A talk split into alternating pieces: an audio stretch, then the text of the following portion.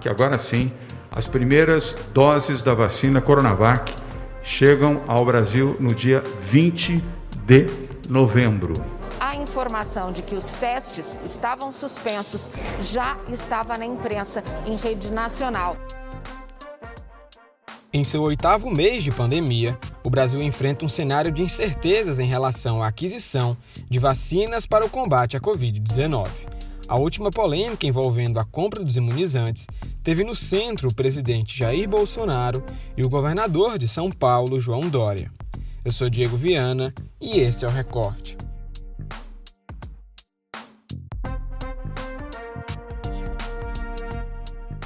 Na última segunda-feira, 9 de novembro, o governador de São Paulo, João Dória, anunciou a chegada das primeiras doses da vacina Coronavac ao Brasil.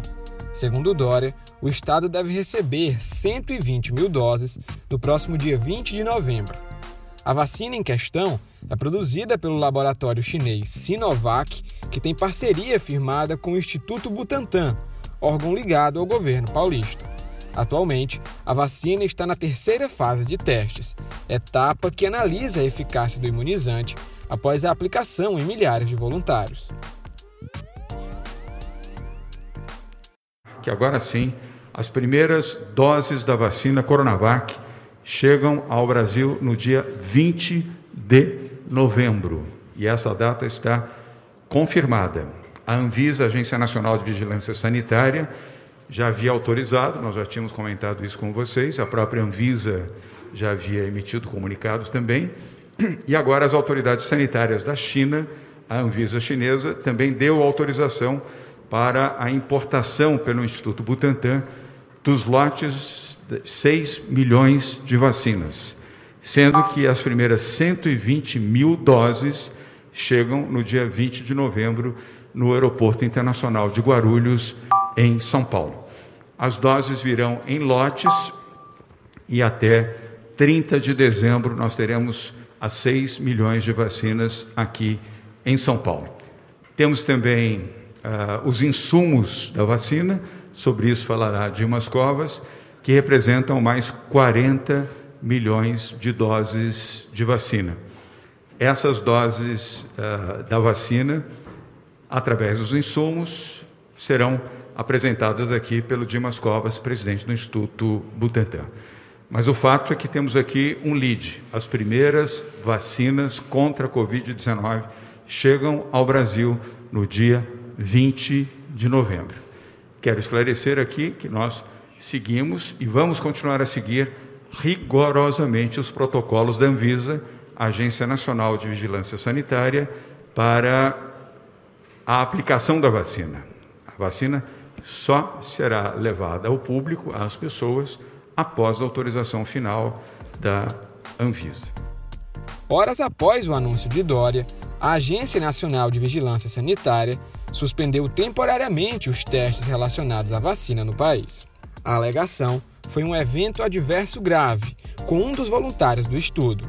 Segundo as normas da agência, o termo evento adverso grave pode ser considerado morte, evento potencialmente fatal, incapacidade ou invalidez persistente, internação hospitalar do paciente, anomalia congênita ou qualquer suspeita de transmissão de agente infeccioso por meio de um dispositivo médico. Em comentário nas redes sociais na manhã desta terça-feira, 10 de novembro, o presidente Jair Bolsonaro se pronunciou sobre o assunto. Em resposta a um seguidor no Facebook, o presidente afirmou, aspas, morte, invalidez e anomalia. Essa é a vacina que João Dória quer obrigar a todos os paulistanos a tomá-la. Mais uma que Jair Bolsonaro ganha. Fecha aspas. Ainda durante a manhã desta terça-feira, o diretor do Instituto Butantan, Dimas Covas, falou à imprensa sobre a suspensão dos testes. Por exemplo, né, uma dessas pessoas levanta de manhã, né, é atropelada logo que sai da sua casa e morre. Estou dizendo que foi esse o caso. Isso é um evento adverso. Tem que ser reportado? Sim, ele é reportado. Dizer, um voluntário teve um efeito adverso, no caso grave, que foi um óbito. mais um óbito determinado pelo atropelamento, pelo acidente, pela causa externa, sem nenhuma relação com a vacina. Sem nenhuma relação com a vacina. Nós estamos tratando aqui de um evento adverso grave que não tem relação com a vacina. Repito, um evento adverso grave que não tem relação com a vacina. Essa informação está disponível à Anvisa desde o dia 6, quando foi notificado o efeito adverso grave. Para falar sobre a suspensão dos testes da vacina no Brasil, o recorte de hoje recebe a repórter do o Povo, Catalina Leite. Oi, Catalina. Desde a noite de ontem a gente vem acompanhando uma série de notícias sobre o assunto da chegada das primeiras doses da Coronavac ao Brasil e posteriormente a suspensão dos testes dessa vacina no país. A alegação da Anvisa para a suspensão é um evento adverso grave, com um dos voluntários do teste. Mas afinal, o que foi esse evento adverso grave? Oi, Diego. Então, esse evento adverso grave foi um óbito. Foi o que o presidente do Instituto Butantan, Dimas Covas, deu a entender em entrevista à TV Cultura na noite de segunda-feira, dia 9, e depois meio que deixou em dúvida em uma entrevista coletiva na terça-feira, dia 10. Isso porque, por questões de ética e sigilo do voluntário e familiares, os pesquisadores não podem divulgar essas informações. Mas a TV Cultura teve acesso ao boletim de ocorrência do ML, desse voluntário, que indica um provável suicídio. O ML estimou que iria divulgar o laudo oficial às 5 horas da tarde da terça-feira, mas ainda não saiu nada. O ML estimou que iria divulgar o laudo oficial às 5 horas da tarde da terça-feira. Há alguma previsão para a retomada dos testes? Na coletiva de imprensa do Instituto Butantan, por meio do governo do estado de São Paulo, o Dimas Covas disse que os testes deveriam ser retomados em dois dias, ou seja, quinta e sexta-feira dessa semana, dia 13 de novembro. No entanto, algumas horas depois dessa coletiva de imprensa, a Anvisa fez uma outra coletiva e não falou sobre a liberação da continuidade do estudo clínico, que ainda está paralisado.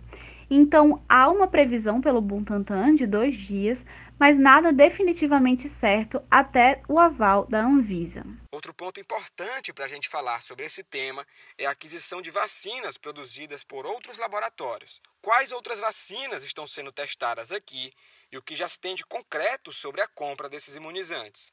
Vamos lá. Atualmente existem 10 vacinas na fase 3 de testes em humanos, segundo a Organização Mundial da Saúde. Essa é, fase 3 é a etapa mais rigorosa, que trabalha com milhares de voluntários e é essencial para verificar a segurança da vacina nessa enorme quantidade de gente, né? Dessas 11 vacinas, 5 estão sendo testadas e ou sendo desenvolvidas no Brasil.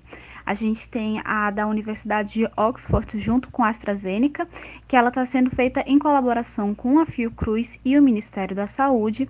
Ela foi temporariamente interrompida em setembro por um evento adverso, assim como a Coronavac, mas já retornou. E até dezembro de 2020, estima-se aí que o governo federal receba 15 milhões de doses dessa vacina.